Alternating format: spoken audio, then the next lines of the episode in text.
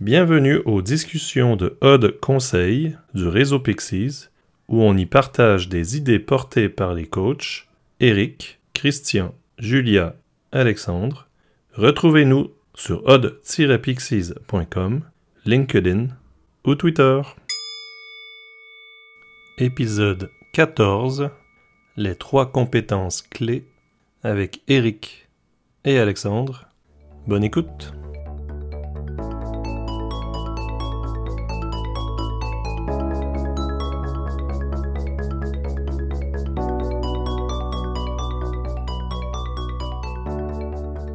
Bonjour Eric.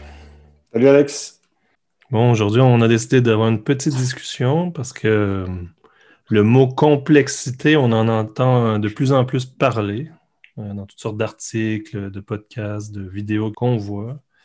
Et euh, je m'interrogeais un peu sur comment on peut adresser cette complexité avec tes approches à toi. Mmh. Yep, merci Alex. En effet, c'est, c'est un mot je dirais pas à la mode, mais euh, qui est de plus en plus présent. Et l'intention de euh, ce podcast n'est pas tant de, euh, de, parler de la complexité, mais voir comment est-ce qu'on peut l'adresser comme tu l'as proposé dans ton invitation. Il y, a, plein de gens, il y a plein de théories là-dessus, et moi, ce qui m'intéresse aujourd'hui, c'est de vous partager un, outil que j'utilise assez fréquemment dans, mes accompagnements. Et c'est un outil qui s'appelle les trois compétences clés et c'est tiré euh, de Bill Torbert et de son bouquin Action Inquiry, euh, dont vous avez déjà parlé euh, précédemment dans la gestion des polarités de Johnson. Ce que j'aime dans, dans, ce modèle, c'est qu'il donne des clés qui permettent d'adresser cette complexité à travers un processus assez facile, j'ai envie de dire, à appréhender. Et c'est un processus en trois étapes. La, première étape, hein, c'est ce qu'on appelle la perspective taking, donc la, prise hein, de, perspective. Et l'idée, ça va être de, euh, de, voir, de développer notre capacité à prendre différentes perspectives à travers une situation ou un événement. Et en fonction de cette situation ou de cet événement-là, de voir quels pourraient être les points de vue des autres euh, participants ou des autres, parties prenantes. Donc ça, c'est le perspective taking.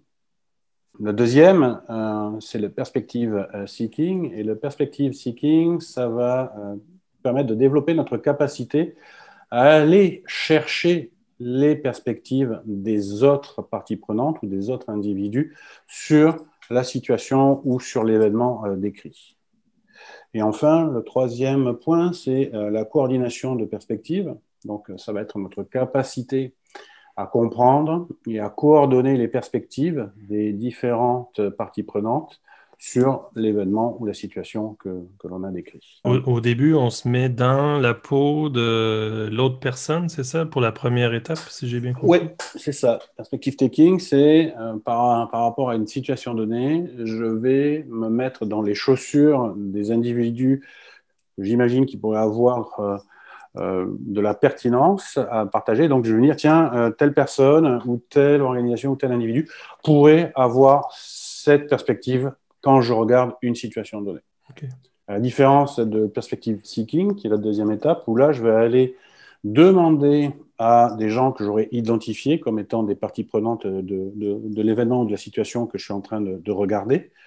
Et là, je vais leur dire, tiens, voici ce que moi je vois, qu'est-ce que toi tu vois que moi je ne vois pas, comment est-ce que tu peux éditer, challenger, agrandir, enrichir euh, la perspective ou les perspectives que je prends par rapport à cet événement ou cette situation euh, donnée. Super, c'est euh, plus clair pour moi. OK.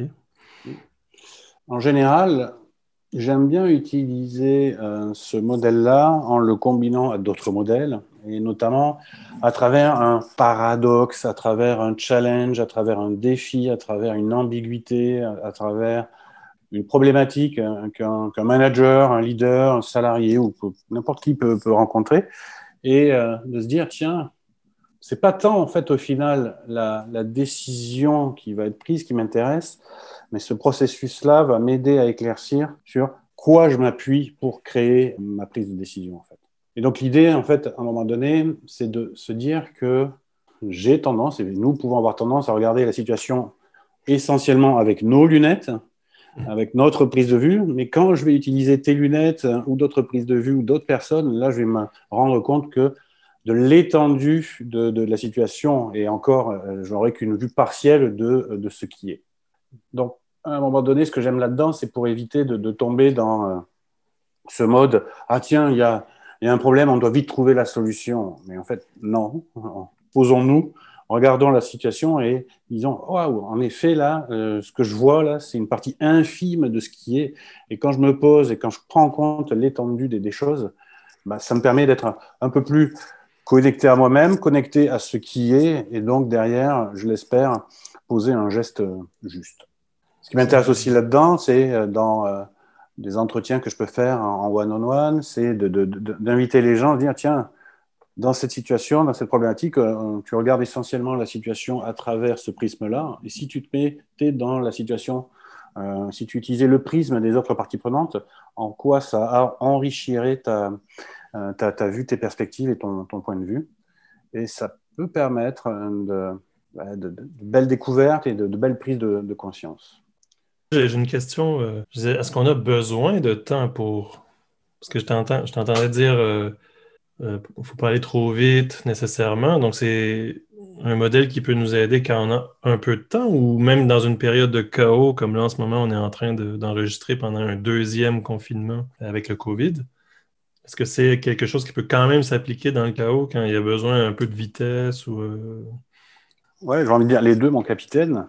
Je pense que c'est dans ces moments-là de, chaos, euh, d'incertitude, de, de, pression, de, euh, de, changement, de transformation, euh, qu'il me semble être opportun de prendre ce temps-là et donc de se poser, ralentir, pour ensuite se dire waouh, ok, ce que je vois là, en fait, c'est tout petit par rapport à, l'ensemble de, ce qui est. Donc, c'est quelque chose que j'invite à utiliser et à maîtriser de, de façon à on va dire, un petit peu systématique. Ça, me semblerait être une belle, un bel outil à avoir dans sa trousse à outils.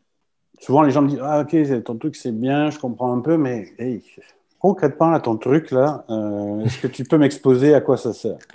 Ou comment m'en servir, en fait? Et un des exemples que je donne en, formation ou accompagnement, c'est euh, je demande à la personne de se mettre dans la peau d'un manager et se dire Tiens, euh, je souhaite promouvoir une personne de mon équipe et euh, ce qui m'importe à la fin, c'est pas savoir qui est-ce que tu vas promouvoir, mais c'est de savoir comment est-ce que tu as bâti ta prise de décision pour promouvoir la personne.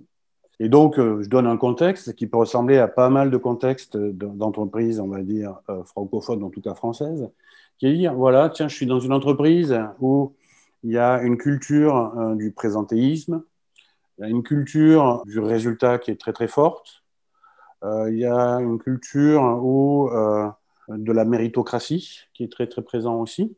Et donc, dans ce contexte-là, dans cette culture-là, euh, il y a deux personnes dans mon équipe sur lesquelles euh, je m'interroge savoir lequel des deux je vais promouvoir. D'un mmh. côté, euh, j'ai Jean-Michel. Donc Jean-Michel, en fait, jusqu'à maintenant, là, c'était la, il était, il faisait les gros horaires. personne qui a toujours, c'est l'overachiever, qui, qui, a toujours atteint, dépassé ses objectifs, dans des gros horaires. Et de l'autre côté, il y a un Michelin qui a toujours euh, euh, eu de bons résultats, euh, qui a une vie personnelle, donc qui a mis des, barrières au fait que bah, c'est important pour elle de s'occuper de sa famille, et donc d'avoir du temps pour ses enfants, pour, pour son conjoint. Et ah oui, ce que j'ai oublié de dire, c'est que bah, Jean-Michel, dans ce contexte-là, il a un problème dans, dans, sa famille qui fait qu'il il va devoir s'absenter et s'occuper d'un de ses proches plus fréquemment. Donc, il va être nettement moins présent dans les prochaines semaines et dans les prochains mois. Hmm. Et donc, en général, je, dis aux gens, tiens, d'après vous, dans ce contexte, si on essaie de prendre les perspectives, quelles pourraient être les parties prenantes qui pourraient, et si je me mets à la place de ces parties prenantes-là, qu'est-ce qu'elles pourraient me dire sur cette situation que je viens de décrire? Et déjà, le premier exercice que je propose aux gens, c'est, tiens, ben, fais-moi la liste, ou donnez-moi une liste des parties prenantes que vous pourriez imaginer être impactées par cette décision-là. Donc des trucs qui sont assez naturels, c'est euh, ben, les, personnes de l'équipe. Euh, des trucs qui viennent aussi souvent, c'est mon N plus 1, ça va être les collègues dans les autres équipes. Donc oui. Et puis là, en fait, en général, je dis, bah, regardez, on en est à 3, à 4, il faudrait que vous en sortiez au moins 10. pendant un moment, il dit, bah, 10, c'est compliqué. Hein, Et puis, en se posant un petit peu, on s'aperçoit que les 10, on y arrive, mais largement. En fait, Et donc là, l'idée, c'est que quand j'ai identifié ces parties prenantes-là, c'est de me mettre à leur place et de dire par rapport à cette situation, qu'est-ce que eux ils voient? Qu'est-ce que moi je m'imagine que eux voient par rapport à cette situation? Et là, déjà, ça me donne déjà pas mal d'idées, pas mal d'insights euh, là-dedans. Il y a des gens qui disent, ben oui, on pourrait aussi euh, peut-être, euh, on pourrait se mettre à la place de leurs proches, de leurs conjoints, de leurs enfants. Je dire ça, moi. voilà. donc là, on sort un petit peu juste du professionnel. On, on voit que on est vraiment dans ce qu'on appelle la complexité. On est vraiment dans, dans, cette forme de, difficulté à prévoir des comportements, de difficulté à, comprendre ce qui est. Et donc là, on se rend compte déjà de un petit peu de, de, la tâche, de l'ampleur de, de, la situation. Donc déjà, il y a une belle prise de conscience par rapport à cette première étape qui est la prise de perspective. Est-ce que dans les discussions, ça arrive des fois qu'il y a même une troisième option qui apparaît au-delà de Jean-Michel ou Micheline, ou on reste un peu toujours dans ces deux options? c'est un, bon point. Il peut y avoir de, belles découvertes euh, aussi à ce moment-là. Tiens, quand je me mets là, cette place-là, euh, ah ouais, il y a un truc que je n'avais pas du tout vu, là, un, sorte de blind spot qui, qui apparaît, qui se met devant. Et là, ça peut être une belle découverte. Et ce blind spot, s'il apparaît à ce moment-là, dans de la prise de perspective, ça peut être intéressant d'aller le challenger et ou le soutenir. Donc, on retrouve ce système-là de, de, polarité dont vous avez déjà parlé, en, mm. allant demander directement aux euh, autres parties prenantes auxquelles je peux avoir accès, en décrivant cette situation-là, voici ce que moi je vois, qu'est-ce que vous, vous voyez? Ah ben là, ils peuvent aussi me faire un beau cadeau en disant ben oui, mais as-tu pensé à, euh, à, Bernard là, qui, euh, qui, est dans cette équipe-là et qui est là depuis très longtemps ou je, ne sais quoi. Donc, c'est des beaux cadeaux, j'ai envie de dire, qui permettent en fait, de vraiment d'enrichir la, palette de notre vérité. Et souvent, là, il y a des beaux insights. Et, une fois que j'ai fait cette prise de perspective et cette recherche de perspective, euh, vient un moment où comment est-ce que je vais essayer de, de, de mettre tout ça en forme? Ça va être quelle est ma, ma, capacité à comprendre et à coordonner euh, ce que j'ai pu comprendre, les enrichissements que j'ai pu avoir par rapport à cette situation donnée. Et donc, en général, j'invite les gens, quand on fait cet exercice-là en groupe, de non pas me dire qui est-ce qu'ils vont promouvoir, ok, ça, peut être intéressant, mais surtout ce qui m'intéresse, c'est sur quoi, euh, sur quels éléments vous êtes basé pour promouvoir telle ou telle personne en fait. C'est quoi votre processus de décision? Et souvent dans les organisations, surtout dans ces périodes-là où on est vraiment dans, dans un peu de, de, stress, de chaos, il peut y avoir des décisions top-down et j'ai l'impression que ces décisions qui sont top-down, elles pourraient être nettement mieux reçues avec l'explication de comment est-ce qu'on en est arrivé là. Et souvent, c'est juste top-down, point. Il n'y a pas de place à la discussion ou c'est juste euh, comme ça et euh, on ne pas explique pas ou on n'explique pas ou on ne me permet pas de m'exprimer par rapport à, cette situation-là.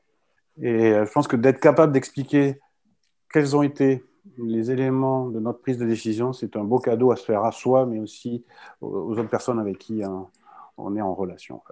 J'imagine que si on a pris les parties prenantes des équipes, par exemple, qui sont des fois, ils reçoivent la décision top-down, le fait de les avoir impliqués, leur avoir demandé leur perspective, ça va être beaucoup plus engageant, euh, euh, même pour les membres des équipes qui vont être moins frustrés que des décisions qui arrivent comme ça. Oui, tout à fait. Et là, tu me l'apportes sur un prochain podcast, j'ai l'impression, là, on pourrait parler des cinq dysfonctions euh, d'une équipe à un moment donné. Hmm. J'aime beaucoup ce livre. et typiquement, là, dans, dans, dans, cinq dysfonctions d'une équipe, le, troisième, la troisième dysfonction qui est la responsabilité, la responsabilité, ce qu'on veut éviter d'entendre, c'est Ah, c'est la décision de la direction, moi je m'en lave les mains. Mm. Et pourquoi est-ce qu'on euh, on entend ces mots-là? C'est parce qu'à un moment donné, on a eu peur d'avoir des conversations difficiles à haut potentiel slash conflictuelles, et donc de prendre et de rechercher des perspectives, et ces voix-là, on ne les a pas entendues. Ça ne veut pas dire parce que on va créer si l'on crée un endroit où les gens vont s'exprimer, ça ne veut pas forcément dire qu'on va appliquer ce qui est dit, mais au moins, il y a un endroit où les gens peuvent euh, partager ce qu'ils pensent, ce qu'ils ressentent par rapport à cette situation-là, et ça va venir enrichir, moi, mes perspectives. Et donc, les gens se sentent entendus. Et c'est une bonne façon, selon moi, pas d'échapper, mais en tout cas de, d'accompagner cette fameuse phrase c'est pas ma décision, c'est la décision de la direction ou euh, de tel manager. En ça fait écho pour moi de quand on essaye de faire des, par exemple, un user story mapping. Euh, pas juste avoir les ingénieurs, pas juste avoir les gens du produit, pas juste avoir le, COMEX, mais avoir un mélange de, perspectives. Donc, il faut que je réfléchisse, mais j'ai l'impression que ça pourrait enrichir euh, même les ateliers un peu complexes comme le user story mapping, l'impact mapping, tout ça. Pas mal du tout. Dans ce cadre-là, ça pourrait être pertinent aussi. Dans le, dans le coaching, ça peut être aussi intéressant, en fait. Mm. D'inviter la, personne à prendre différentes perspectives pour passer potentiellement d'une pensée qui est ça doit être ça ou ça à une pensée c'est ça et ça et pas que ça. Et pas que. Et le et pas que, il, me semble être hyper important en fait, et surtout pour éviter de tomber dans cette euh, dans ce paradigme-là euh, c'est que ça en fait. Mm. J'aime bien le et pas que ça. Je te remercie Eric, c'est vraiment une belle discussion. J'ai appris des choses. Ben, merci à toi, Alex. Et, euh, bien hâte qu'on fasse le prochain podcast. Et peut-être ça pourrait être soit parler euh, euh, des cinq dysfonctions ou de comment encore donner des outils qu'on peut utiliser à travers les différents modèles ou les outils qu'on que, a déjà présentés. Mm. Peut-être qu'utiliser les quatre éléments du langage, ça pourrait être intéressant aussi d'en parler. Et j'imagine aussi parler des, trois boucles d'apprentissage, en fait. Mmh. identifier dans quel état on, est. Est-ce qu'on est plus dans le concret, dans le subtil ou dans le très subtil Ça pourrait faire l'occasion d'autres podcasts. Avec joie. Merci. Merci, Alex. Ciao. Ciao.